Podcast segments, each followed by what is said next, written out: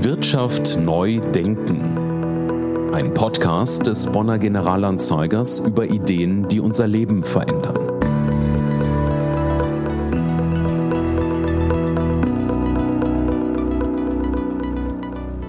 Ich begrüße ganz herzlich unsere Zuhörer und Zuhörerinnen zu einer neuen Folge des GA Podcasts Wirtschaft neu denken. In dieser Ausgabe widmen wir uns dem Thema Zukunft der Innenstädte. Mein Gesprächspartner ist heute Theo Kötter, Professor für Städtebau und Bodenordnung an der Uni Bonn. Herr Kötter, schön, dass Sie bei uns im Studio sind. Haben Sie vielen Dank für die Einladung. Ich mache das ja gerne, weil dieses Thema Wirtschaftsentwicklung in der Stadt, Wirtschaftsentwicklung in den Innenstädten und überhaupt die Entwicklung der Innenstädte ein zentrales gegenwärtiges Zukunftsthema für die Stadtentwicklung ist, insbesondere auch für Bonn. Vielen Dank. Herr Professor Kötter, in Ihrer Promotion 1989 haben Sie sich mit den Wirkungen und Erfolgen der Dorferneuerung befasst. Inzwischen drückt uns noch stärker das Thema Stadterneuerung, insbesondere die Erneuerung der Innenstädte. Experten beschreiben mehrere Megatrends, die auf die Stadtzentren einwirken. Da sind die Digitalisierung, die Globalisierung, der Klimawandel, um nur einige zu nennen. Wenn wir auf letzteres schauen, den Klimawandel, so folgern viele daraus, dass wir eine Verkehrswende brauchen. Weniger motorisierter Individualverkehr, mehr Busse und Bahnen und ja, das Fahrrad. Das führt zu massiven Nutzungskonflikten, auch hier in Bonn. Gewerbetreibende und Handel sehen ihre Geschäfte durch die Einschränkungen für Pkw beeinträchtigt. Was sagen Sie als Städtebauer dazu, der auch schon fünf Jahre im Bonner Städtebaubeirat die Stadt beraten hat? Ja, der Verkehrssektor ist natürlich eine ganz wichtige Stellschraube bei der Frage für die wirtschaftliche Entwicklung der Innenstadt, aber auch zugleich für das Thema Klimawandel. Denn äh, etwa ein Drittel der Energie wird durch den Verkehr verbraucht und äh, demzufolge auch ein etwa gleich großer Anteil an CO2 durch den Verkehr verursacht. Und deswegen ist es eine wichtige Stellschraube. Auf der anderen Seite hängt die Innenstadt natürlich sehr stark davon ab, dass die Menschen diese Innenstadt als Standort für Einzelhandel und sonstige Arbeitsplätze erreichen können. Und deswegen stellt sich die Frage, wie dieser sozusagen grundsätzliche Zielkonflikt bewältigt werden kann, Erreichbarkeit der Innenstadt gewährleisten, also Mobilität der, in der Innenstadt gewährleisten und dabei umweltverträgliche, klimaschonende, klimasensible Mobilitätsformen und Formate anzubieten und die Struktur der Verkehrserschließung der Innenstadt und die Verkehrsangebote darauf auszurichten. Das ist die Herausforderung. Viele beschreiben das mit dem Thema Verkehrswende, die notwendig ist, um sozusagen dem nicht motorisierten Individualverkehren und den Angeboten einen größeren Stellenwert beizumessen und eine Veränderung des sogenannten Modal Split zu erreichen. Wäre denn zum Schutz des Klimas überhaupt eine Möglichkeit, die Mobilität zu verringern? Also Sie selbst sind heute auch mit dem Fahrrad gekommen. Das macht sich ja eher bei kürzeren Strecken. Mhm. Es hat mal ein Städtebauer von der 15-Minuten-Stadt gesprochen. Ähm, wie sehen Sie das? Also das Leitbild der europäischen Stadt ist ja die Stadt, der kurzen Wege, die kompakte Stadt, die durchgrünte Stadt und auch die gerechte Stadt. Also viele Schlagworte, die damit verbunden sind und eine 15-Minuten-Stadt meint, dass die Nutzungen, die wir im täglichen Leben benötigen, nämlich wohnen, arbeiten, sich versorgen, sich erholen, dass diese Nutzungen räumlich gesehen in keinen größeren Abstand von 15 Minuten und zwar zu Fuß haben sollten. Das wäre der Idealfall. Das lässt sich natürlich nicht überall erreichen und schon gar nicht bei einer Stadt wie Bonn, die ja mit der Region und darüber hinaus auch sehr stark vernetzt ist. Das ist äh, der Punkt, wie wir das erreichen können.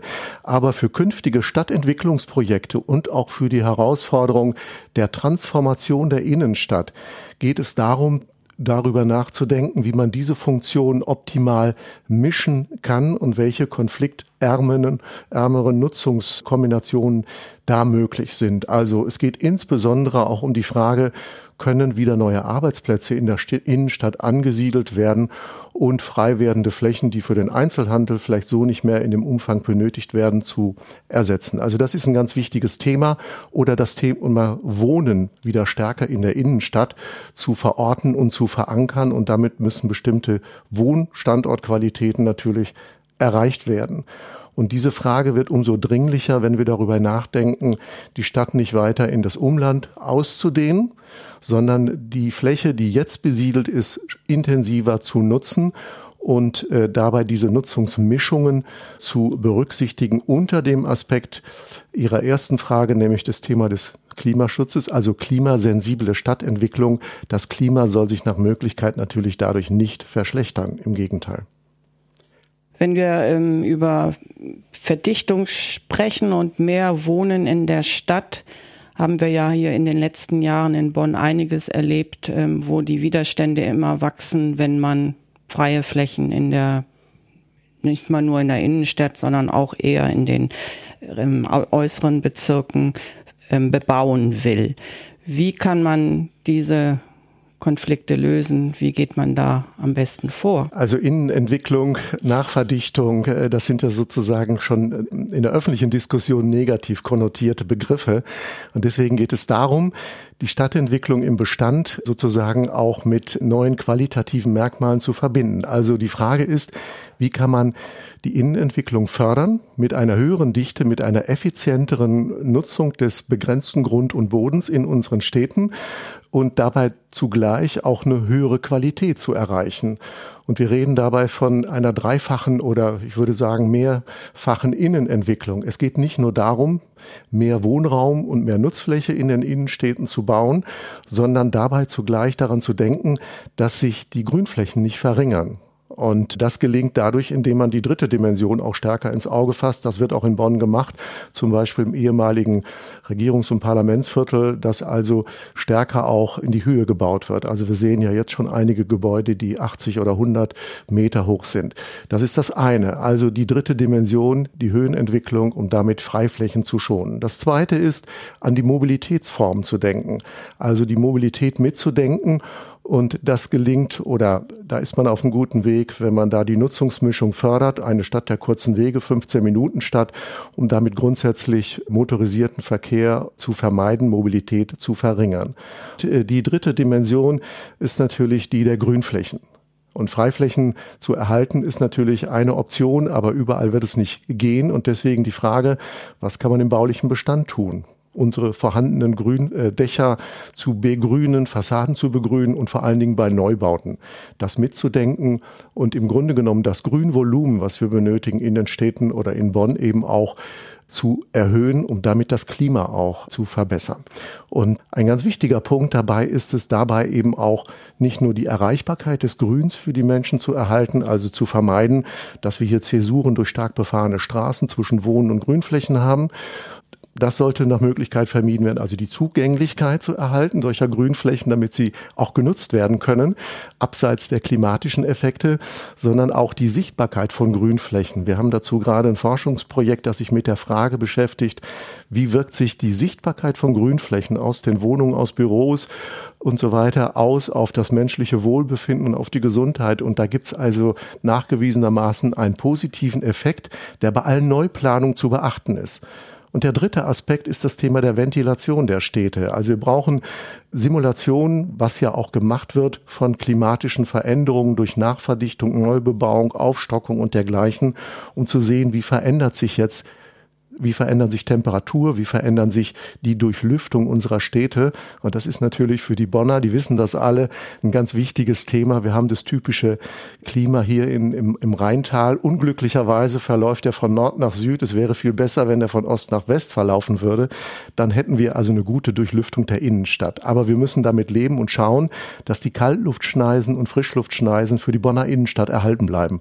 Ein ganz wichtiges Thema bei all diesen Maßnahmen der Innenentwicklung.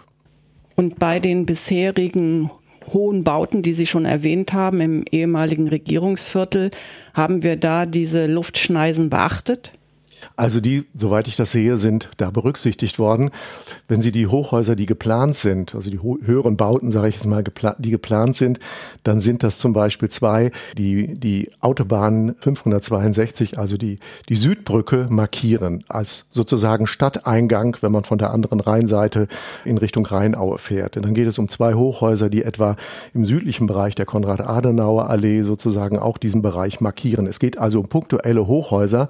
Es geht nicht um eine Verbauung von Kaltluftschneisen und dergleichen mehr, sondern eher im Sinne von Landmarken, die also nochmal die Silhouette dieses ehemaligen Regierungsviertels verstärken sollen und prägen sollen und andererseits natürlich auch für das Wohnen. Und da kommen ja Hochhäuser zunehmend ins Gespräch, eine hervorragende Qualität bieten, nämlich mit dem Ausblick auf das Siebengebirge, auf die Rheinaue, auf den Rhein und dergleichen mehr.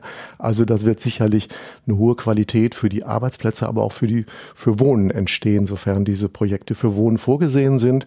Und das ist ja der Fall. Und dann kommen wir wieder auf das Thema Nutzungsmischung. Das Konzept sieht ja vor, dass mindestens 40 Prozent der neu geschaffenen Gebäude der, Wohn der Nutzfläche für Wohnen vorgesehen ist. Also eine intensive Nutzungsmischung und eben keine Trennung der Funktion, um genau diese Erreichbarkeit von Wohnen und Arbeiten zu erreichen. Das heißt also, als Laie möchte ich noch mal fragen. Sie sagen also, wenn ich Sie richtig verstehe, einzelne Hochhäuser verhindern nicht den Kältestrom. Da muss man sich nicht drüber aufregen, dass es, dass die dastehen wie der Posttower oder das neue Gebäude für das UN-Klimasekretariat zum ja. Beispiel. Ja, also das ist nicht der Fall. Wenn Sie den Posttower anschauen, der ist ja, der hat ja keinen quadratischen Grundriss, sondern elliptischen Grundriss und die Ausrichtung ist so etwa in Ost-West-Richtung, um sozusagen dem Wind eine möglichst schmale Angriffsfläche entgegenzusetzen, damit es eben nicht zu irgendwelchen Blockaden, Beeinträchtigungen der Ventilation, der Luftströmungen kommt. Und gleichzeitig ist diese exponierte Lage eines solchen Hochhauses natürlich auch geeignet, die Situation zu nutzen zur Klimatisierung äh, dieses Gebäudes. Das wird also durch eine intelligente Fassadenkonstruktion genutzt, um dieses Gebäude dann eben auch zu klimatisieren und damit insgesamt e-, energieeffizient im Sinne eines Green Buildings zu gestalten.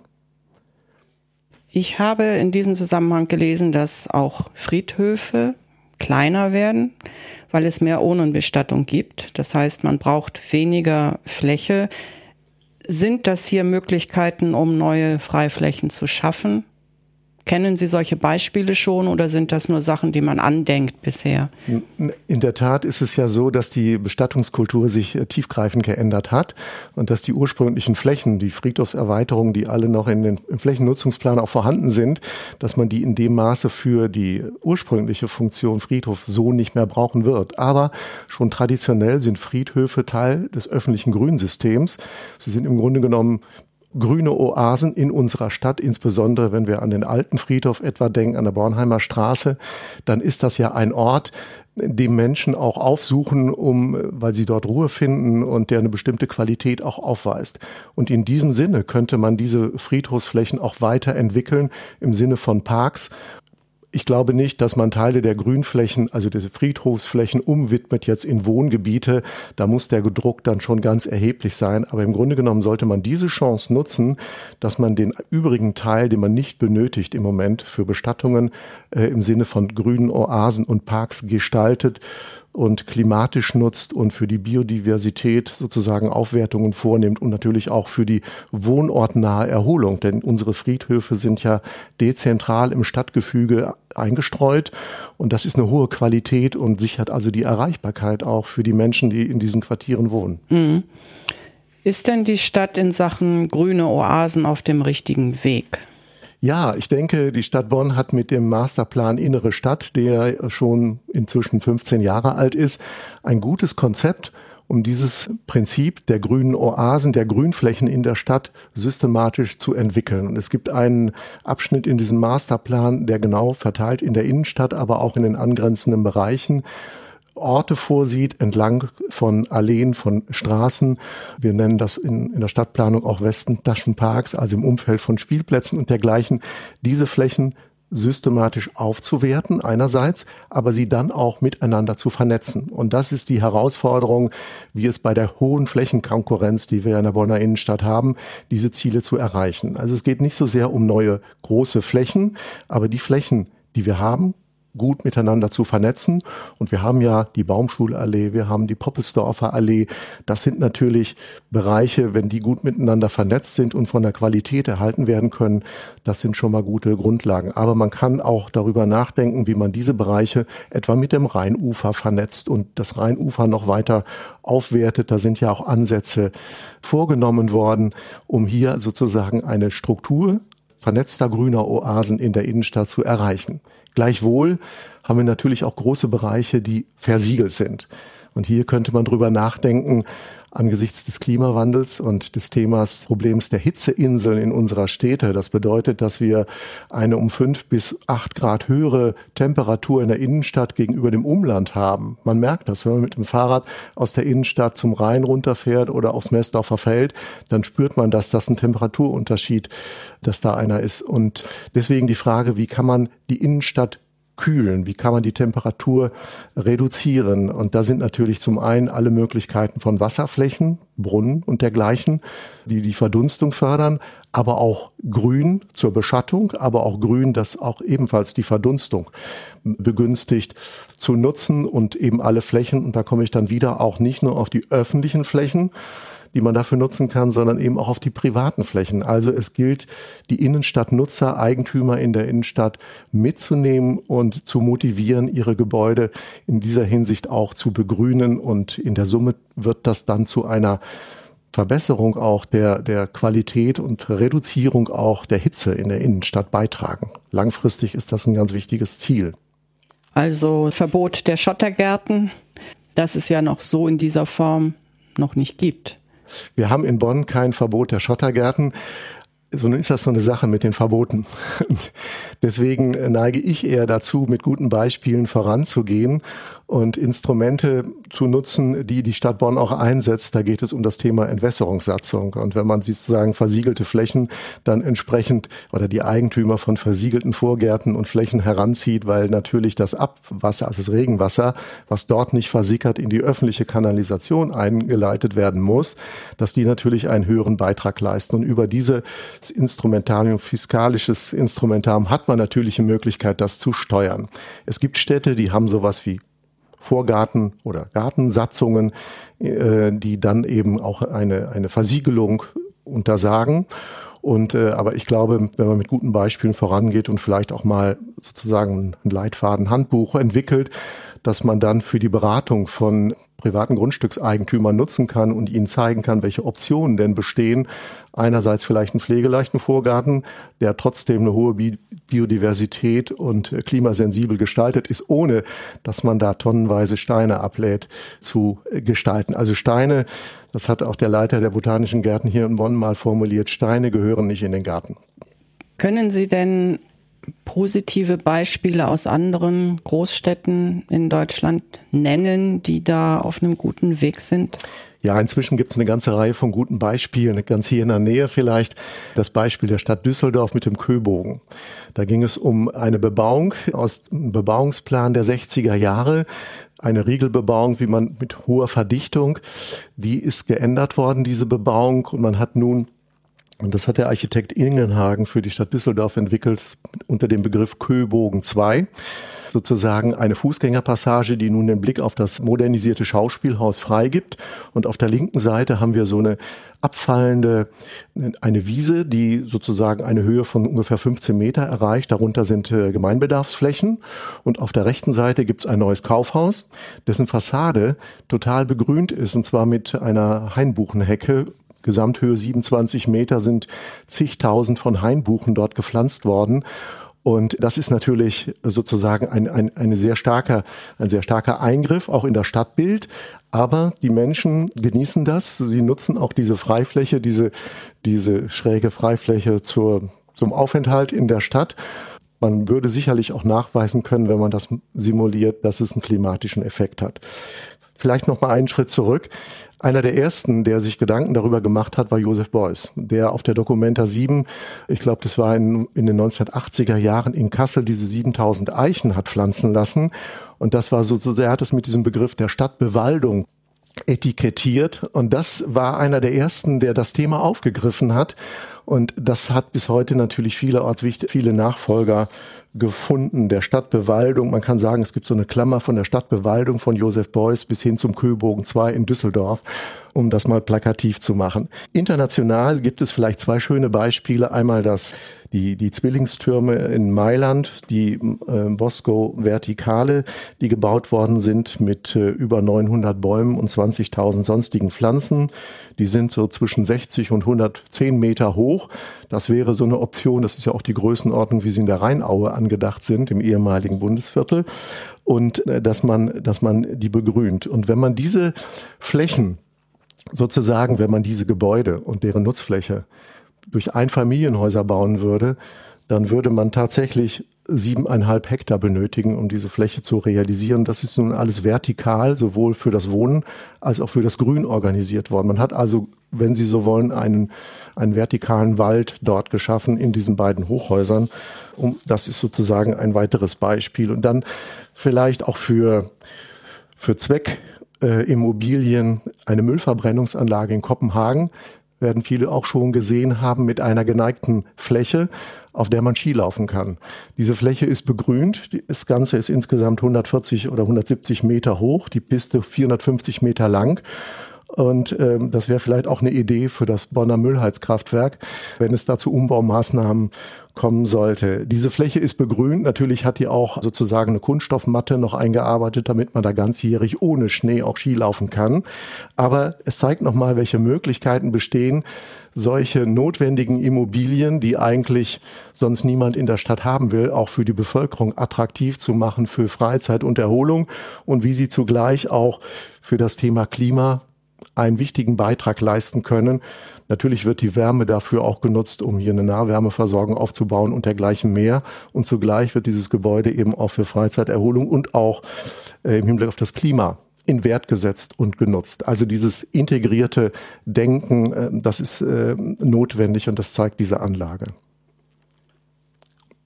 Jetzt neben grünen Oasen und Straßen, wo weniger Pkw fahren sollen, haben wir ein Thema die Zukunft der Kaufhäuser. Aktuell ist ähm, das Karstadt, ehemalige Karstadt-Gebäude in einer neuen Nutzung oder wird der zugeführt. Und das macht gerade dem Einzelhandel in der Umgebung Angst. Bergen solche Leerstände denn auch Chancen? Ja, die Entwicklung der Kaufhäuser hat sich ja in den letzten Jahren dramatisch zugespitzt und zeigt offensichtlich, dass das traditionelle Konzept, was über 100 Jahre gut funktioniert hat, heute nicht mehr funktioniert und die Gründe, die kennen wir im Grunde genommen. Und das ist natürlich der Onlinehandel, der zunimmt und auch anderes Käuferverhalten und andere Anforderungen, Ansprüche. Und deswegen ist die Frage, wie sieht das Kaufhaus oder wie sehen Einkaufsstätten in der Zukunft in der Innenstadt eigentlich aus? Dass es da zu Nutzungsänderungen und Leerständen temporär kommt, das ist eigentlich auch was völlig Normales in Innenstädten. Wir haben immer Leerstände, wir haben immer Nutzungsänderungen und dergleichen mehr. Vielleicht sind die Dimensionen neu, mit denen wir es zu tun haben. Und wenn wir die Karstadt-Immobilie in Bonn sehen, sehen, da sind ja jetzt auch sehr innovative Ansätze entwickelt worden. Zum einen natürlich wieder Einzelhandel, was naheliegend ist aufgrund der Lage in der Innenstadt und dergleichen mehr.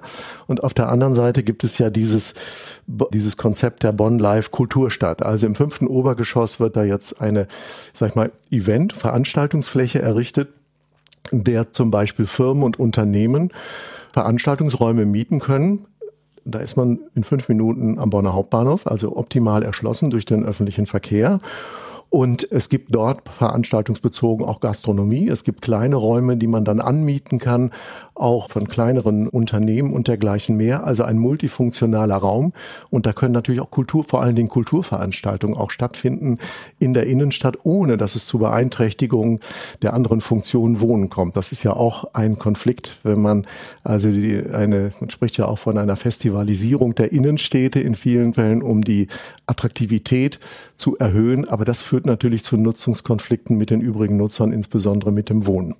Und das finde ich ist hier jetzt ein sehr sehr gelungener Ansatz, dass sich hier ein Unternehmen traut, eine solche Investition für den Umbau auch vorzunehmen und diese Vielfalt von unterschiedlichen Nutzungen dort zu etablieren, von Kabarett über Lesungen und Firmenveranstaltungen, so dass hier neues Leben, vor allen Dingen Multifunktionalität in die Innenstadt hineinkommt und eben nicht nur mehr der Einzelhandel.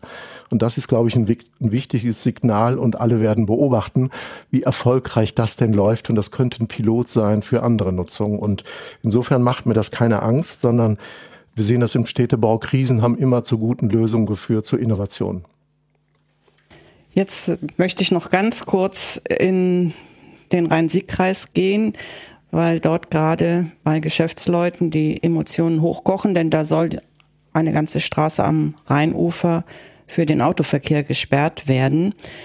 Wie kann diese heftige Auseinandersetzung durch einen anderen Umgang mit dem Thema vielleicht verhindert werden? Das Verkehrsthema ist ja eins, was natürlich die Gemüter und insbesondere dann, wenn sie in äh, innenstadtnahen Bereichen, im Bereich von Einzelhandel stattfinden, in starkem Maße erregt und auch zu Recht, weil das sind natürlich die Mobilität und Sicherung der Mobilität in solchen Lagen ist natürlich essentiell. Und die Frage ist, was passiert da jetzt eigentlich? Und da gibt es immer natürlich sozusagen eine emotionale, es ist ein emotional aufgeladenes Thema. Und äh, die Frage, was passiert da tatsächlich. Und deswegen ist aus meiner Sicht eine Versachlichung dieser Diskussion sehr hilfreich, wenn man einfach mal simuliert, was passiert bei solchen Eingriffen in vorhandene Verkehrssysteme die zu Veränderung kommen. Wie wird sich das Verhalten möglicherweise der Verkehrsteilnehmer ändern und wie kann gleichzeitig den berechtigten Interessen des Einzelhandels Rechnung getragen werden? Wie kann denn sichergestellt werden, dass die Geschäfte, die gastronomischen Betriebe und dergleichen in Königswinter in der Innenstadt weiterhin gut erreichbar bleiben. Also das ist ja die Fragestellung, die alle kennen.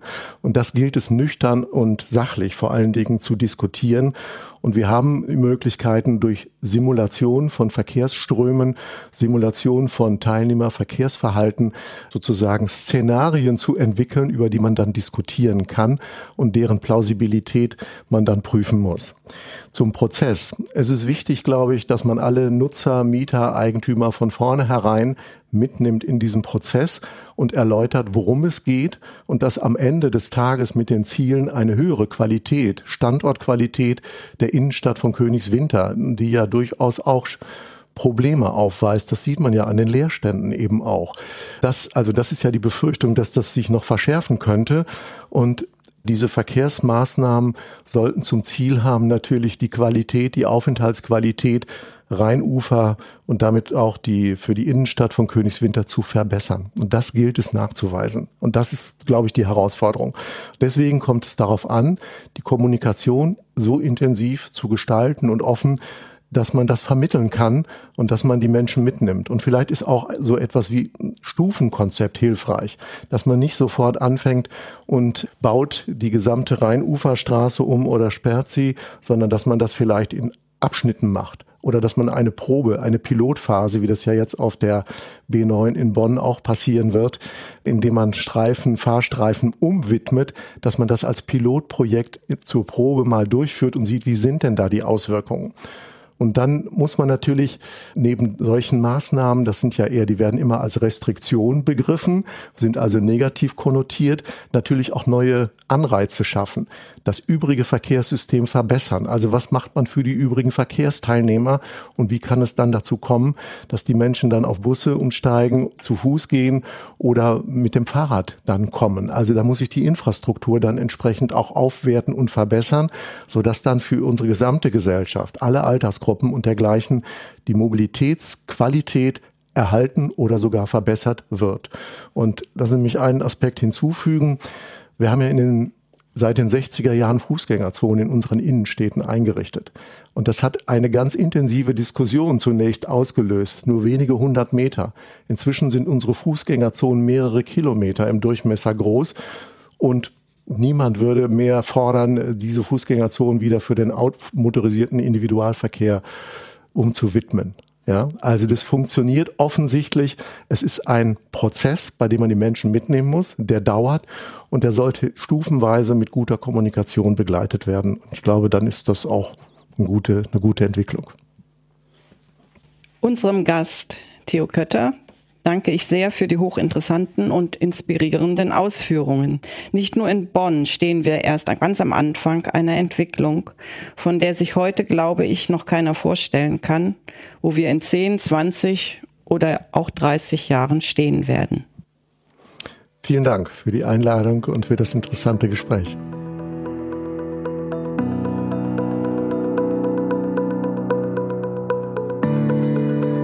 Das war Wirtschaft neu denken. Der GA-Podcast aus Bonn über innovative Ideen. Wirtschaft neu denken ist eine Produktion der Generalanzeiger Bonn GmbH. Redaktion Nina Bärschneider, Claudia Mahnke, Ulla Tiede. Produktion Andreas Deik. Sprecher Daniel Dehling. Grafik Sabrina Stamp.